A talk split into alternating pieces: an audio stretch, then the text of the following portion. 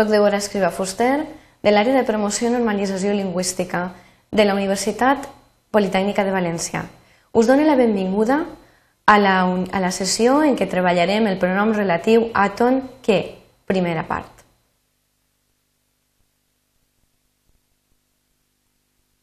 Els objectius d'aquesta unitat són els següents. Fer una reflexió sobre l'ús del pronom relatiu a tonqué, atendrem a la morfologia, a les funcions, i després atendrem també al pronom relatiu a tonqué en les oracions explicatives.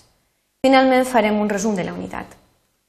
Fixem-nos en aquest correu electrònic i fixem-nos que tenim així unes frases marcades en verd i ens diuen la professora que ens impartirà la xerrada és una de les especialistes més importants en la matèria. I després també tenim aquesta frase la gent que no puga assistir-hi ha d'enviar un correu. Fixem-nos en aquestes dues frases que hem marcat on ens apareix el pronom relatiu a ton que.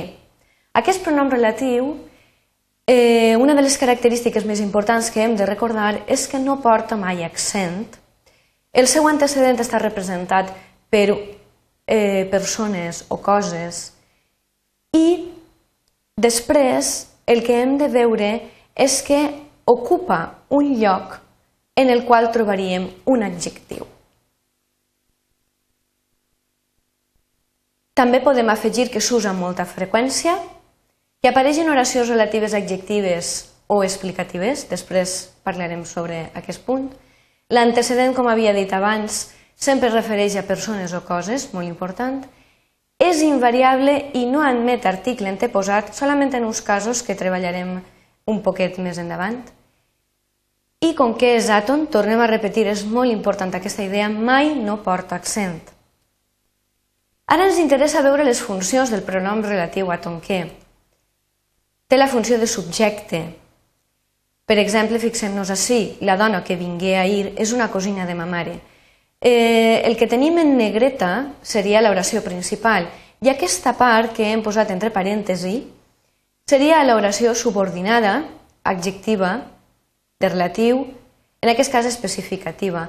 I sabem que fa funció de subjecte perquè està just en el que seria el sintagma nominal, on trobem nosaltres el subjecte, i ocupa el lloc de l'adjectiu. Entre claudators hem posat el que és l'oració principal, com farem posteriorment en les pràctiques. Després també fa de complement directe. Fixem-nos en l'oració. He perdut el llibre que tenia al calaix. Així tenim un subjecte que està elíptic, que és jo. Després tenim un sintagma verbal en el qual ens apareix he perdut, el verb, compost, en aquest cas, el llibre, que seria el complement directe, i així tenim l'oració subordinada adjectiva de relatiu especificativa, que està referida al complement directe. En ambdós casos, tant en el subjecte com en, en el complement directe, podem veure que l'antecedent, que és aquest element d'ací, sempre just el que apareix davant del que àton, eh, està referit persones o coses, com havíem dit anteriorment en, en, el, en el punt 1. Després té una altra funció, que és la de complement circumstancial de temps, que hem de parar una miqueta d'atenció. Fixem-nos així, en aquesta frase, nosaltres farem un pastís. Un pastís el dia que o en què vingues. Com sempre, posem entre claudatos el que seria la oració principal. Farem un pastís per exemple, podíem dir demà o a la vesprada. Però en aquest cas la persona que ha parlat ha volgut ampliar aquest pensament i aleshores ha utilitzat l'oració de relatiu per tal d'introduir aquest pensament un poc més complicat que no es podia recollir amb demà i a la vesprada. Aleshores, què és el que cal que recordem? Que sols en aquesta funció es pot optar també per l'ús del relatiu tònic precedit de, pre de preposició, no en les anteriors. Això és molt important que ho tinguem en compte. Seria una de les particularitats del relatiu a tonqué en relació amb el relatiu variable o compost que solem anomenar. Ara passem al punt 3, que, són, que està referit al pronom relatiu àton i les oracions explicatives. He volgut començar recordant-vos que eren oracions explicatives perquè és una de les característiques que sempre que comentem a classe recordem. El pronom relatiu àton que va entre comes. Això és el que sempre recordem d'aquest tipus d'oracions. De, Després, i molt important, es pot substituir pel pronom, pel pronom relatiu variable, el qual, la qual, els quals, depenent de l'antecedent, siga persona o cosa que tinga al davant. En acabant, en aquest tipus d'oracions, l'ús del pronom relatiu a tonquer el que fa és que no es restringeix l'abast del substantiu. Això què vol dir? Que es limita a indicar una propietat o característica. Veiem un exemple. Ara nosaltres, per exemple, els estudiants que van d'excursió duen gorra o barret. En aquest cas està referint-se a tots els estudiants. Val? La oració subordinada adjectiva la tindríem així, entre comes, i per això sabem, com que estan les comes, sabem que és explicativa, mentre que les especificatives no tindrien comes. En acabant, els estudiants, i molt important que recordem això, els quals van d'excursió, duen gorra o barret. Com havíem dit anteriorment en, les notes teòriques, doncs podem substituir el pronom relatiu a tonquet pel pronom relatiu variable.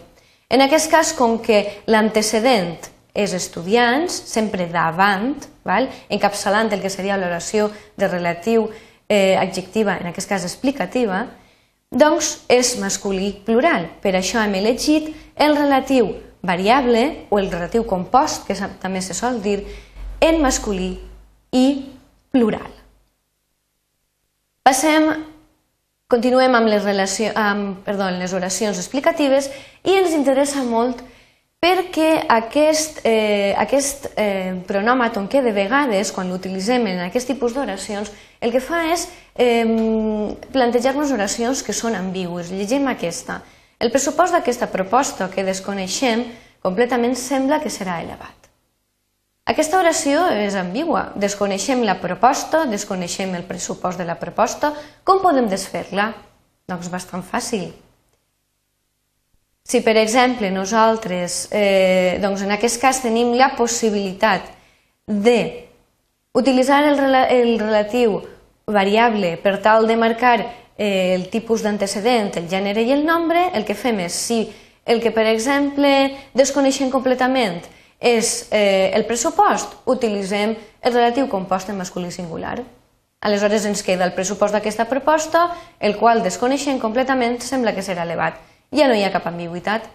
En tot cas, si el que desconeixem és la proposta, utilitzem el relatiu compost o variable en femení singular i aleshores desfem l'ambigüitat i per a tots ens queda clar que el que desconeixíem era la proposta. Per tant, sempre que redactem un text o parlem i no queda clar, sempre que siguin explicatives, que ho marcarem en, en el que és el discurs parlat amb un espai de temps xicotet o no, però un espai de temps, per tal d'aïllar aquesta explicació que donem, doncs si no queda clar sempre podem substituir-ho pel relatiu variable i desfem l'ambigüitat.